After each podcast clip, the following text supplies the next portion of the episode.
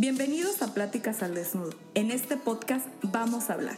Y vamos a hablar de esos temas que tenemos guardados, que no nos atrevemos a contarle a nadie, de esas experiencias que nos han marcado.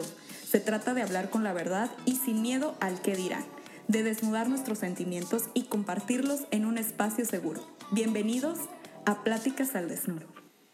Hola, ¿qué tal amigos? Bienvenidos a Pláticas al Desnudo. Mi nombre es Paola Alarcón y los voy a estar acompañando durante este episodio. El día de hoy es un episodio especial. Empieza el mes de octubre, como les comentaba, y voy a tener una serie de episodios hablando de temas de terror, paranormales.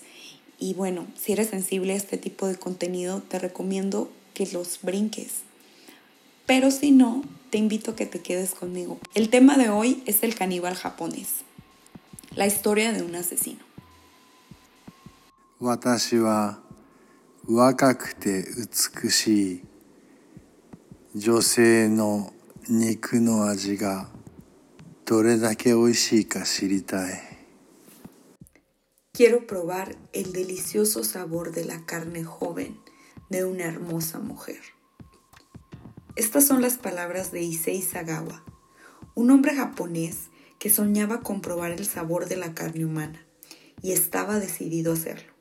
En 1981 asesinó a una mujer y durante dos días se alimentó de su cuerpo.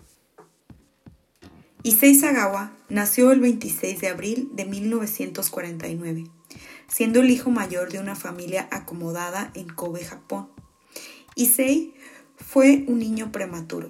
Su salud era frágil, al igual que su apariencia.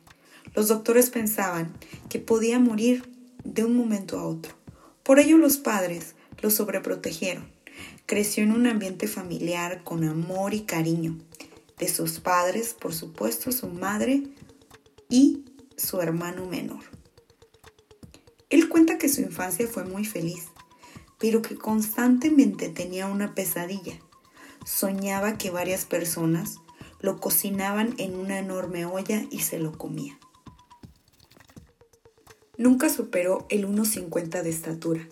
Era muy delgado, su cabeza sobresalía de su cuerpo, sus manos y los pies eran muy pequeños, su voz era delgada. Issei era un estudiante sobresaliente, inteligente y apasionado por los libros, pero apenas entró a la adolescencia y experimentó su deseo sexual distorsionado, donde involucraba animales. Fue en esa época que comenzaron sus deseos caníbales y admite que se avergonzaba de ello. Issei inició una fuerte obsesión por las mujeres extranjeras, rubias, altas, de piel muy blanca, de ojos azules, su tipo de mujer, su mujer ideal. Pero solo fantaseaba porque él sabía que una mujer así no se fijaría en él, ya que la mayoría de las chicas lo consideraban feo y además era muy tímido, no hablaba con nadie. Así que continuó devorando libros. Libros donde sus temas favoritos eran de pueblos antropofágicos y poco a poco iba alimentando la fijación con el canibalismo, buscando en sus libros una justificación racional para sus fantasías. En cuanto terminó la preparatoria, entró a la carrera de literatura inglesa en la Universidad de Wako en Tokio. Fue entonces que dio rienda suelta a sus fantasías sexuales y enfermizas. Contrataba prostitutas para fingir que las mataba, enterrando un pequeño cuchillo en su garganta, y dejaba que ellas hicieran lo mismo. Este fue solo el principio de un juego muy macabro, que solamente alimentaba estas fantasías de canibalismo. En ese tiempo, conoció a una mujer alta, de pelo rubio, ojos azules, su tipo de mujer ideal. Pero Issei era tan tímido que solamente la observaba. Se obsesionó con ella. Empezó a tener fantasías sexuales, deseos de comer su carne. Entonces, decidió un día hacer realidad estas fantasías. Sí, el joven Issei estudió la rutina de esta chica, sus horarios, dónde vivía, y una noche se armó de valor y con una máscara y un paraguas en mano entró a su departamento cuando ella estaba dormida. Pero cometió un terrible error. Por accidente rozó el cuerpo de la chica. Entonces ella se despertó de un salto y se asustado intentó huir. Pero la chica, que era más alta y más fuerte que Issei, logró atraparlo. Entonces llamó a la policía y acusó a Issei de intento de violación. Pero aquí entra la sobreprotección de su padre. Siendo este un hombre de negocios, con mucho dinero, llega a un acuerdo con la víctima y le paga una buena cantidad de dinero para que retire los cargos contra su hijo. Issei no fue a prisión, pero sí visitó un hospital psiquiátrico y en este los doctores aseguraron que era una persona sin empatía, que era peligroso, que no sentía remordimientos y que además tenía deseos de comer carne humana, que necesitaba tratamiento. Pero sus padres se hicieron de la vista gorda y dejaron que pasara. Al tiempo, el joven Issei se muda a París Llega en abril de 1977, con tan solo 28 años, para continuar sus estudios de literatura en la Universidad de París. Ahí fue donde conoció a René Harperberg, una holandesa de 25 años, una mujer que hablaba cuatro idiomas, holandés, alemán, francés e inglés. Era una chica apasionada por los libros, la poesía, carismática, alegre. Había viajado por el mundo y le gustaba estudiar culturas relacionarse con las demás personas. Su objetivo era estudiar un doctorado en filosofía o literatura francesa. Issei se obsesionó con ella, pero era tan tímido y acomplejado que no tenía el valor de hablar con ella. Un día le pidió que le enseñara a hablar holandés o alemán. La joven acepta y empieza a salir a menudo con él después de clase empiezan a pasar tiempo juntos, a hablar de literatura, se empiezan a ser amigos. Cada vez más Issei intenta ganarse su confianza, su cariño y ella a su vez también siente que Issei es su amigo. Empiezan a platicar más, a salir y pronto invita a René a su casa para que le ayude a traducir un poema en alemán. Charlaron, comieron sushi, tomaron el té Tomaron algunos tragos también. Estaban pasando un buen rato. Entonces Issei decide que es un buen momento para declararle su amor e intenta besarla.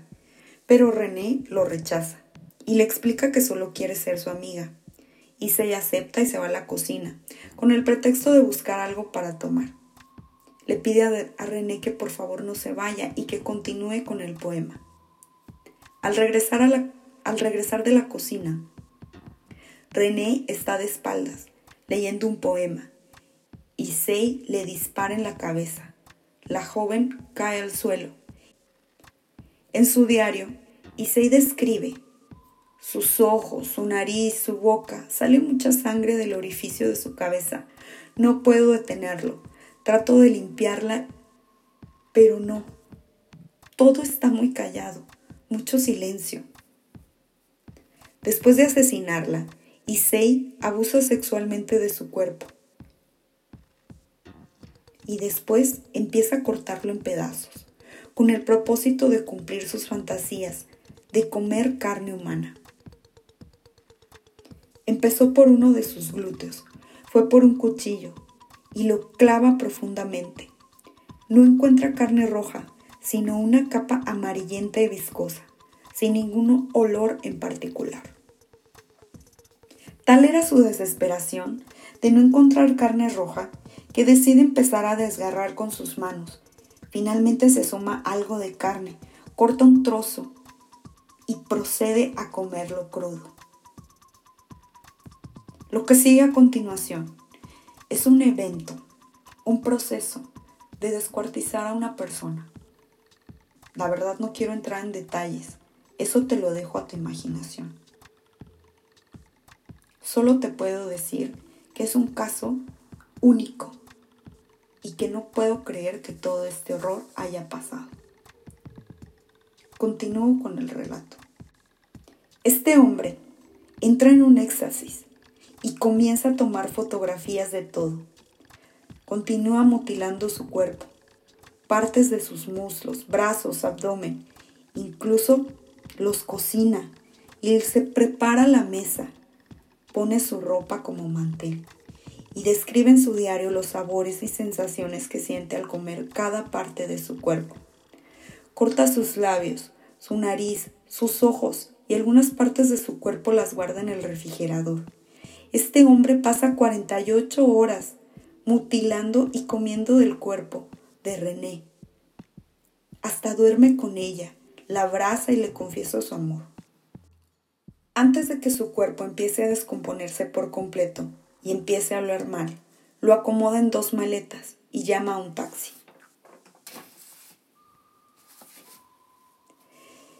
El taxista llega a su domicilio y al ver a ese de aspecto delgado, pequeño, con dos grandes maletas, se dispone a ayudarlo.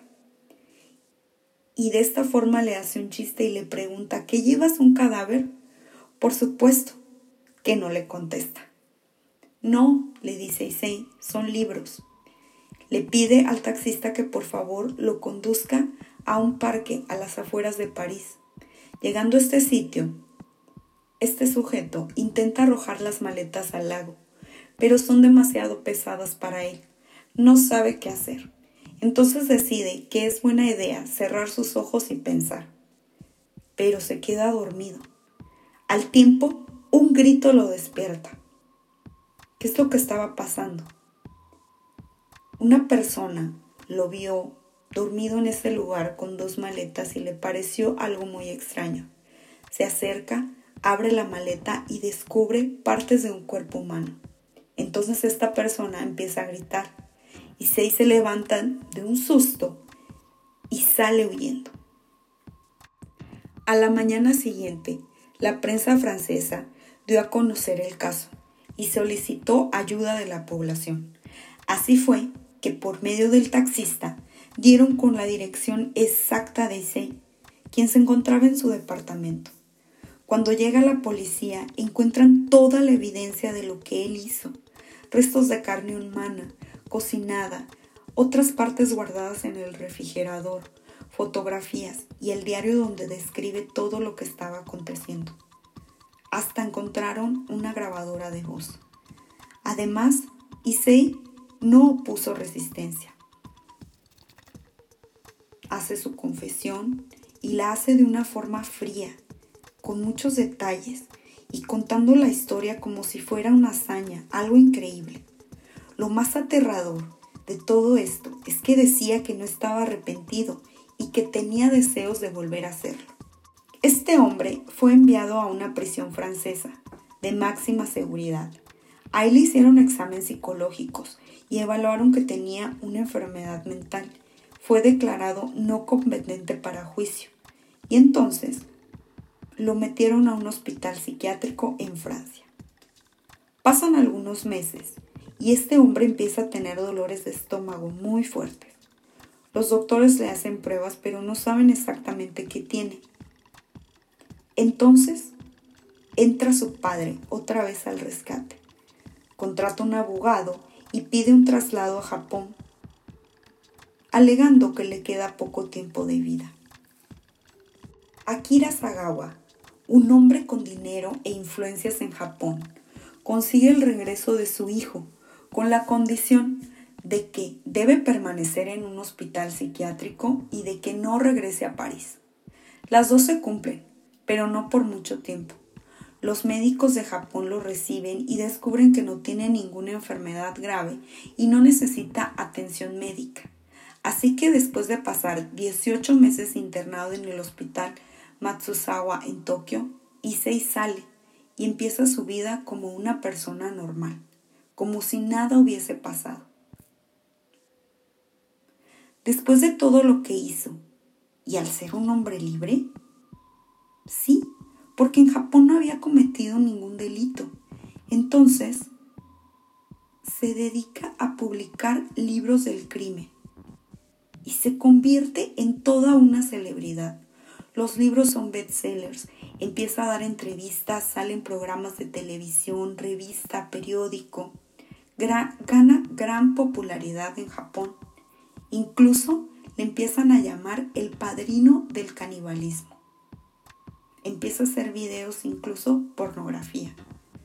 Digamos que hace una pequeña fortuna, documentales y muchas publicaciones. Se hace muy famoso aquí en Japón. Actualmente, Issei Sagawa cambió su nombre y se dice que vive a las afueras de Tokio. Su hermano cuida de él.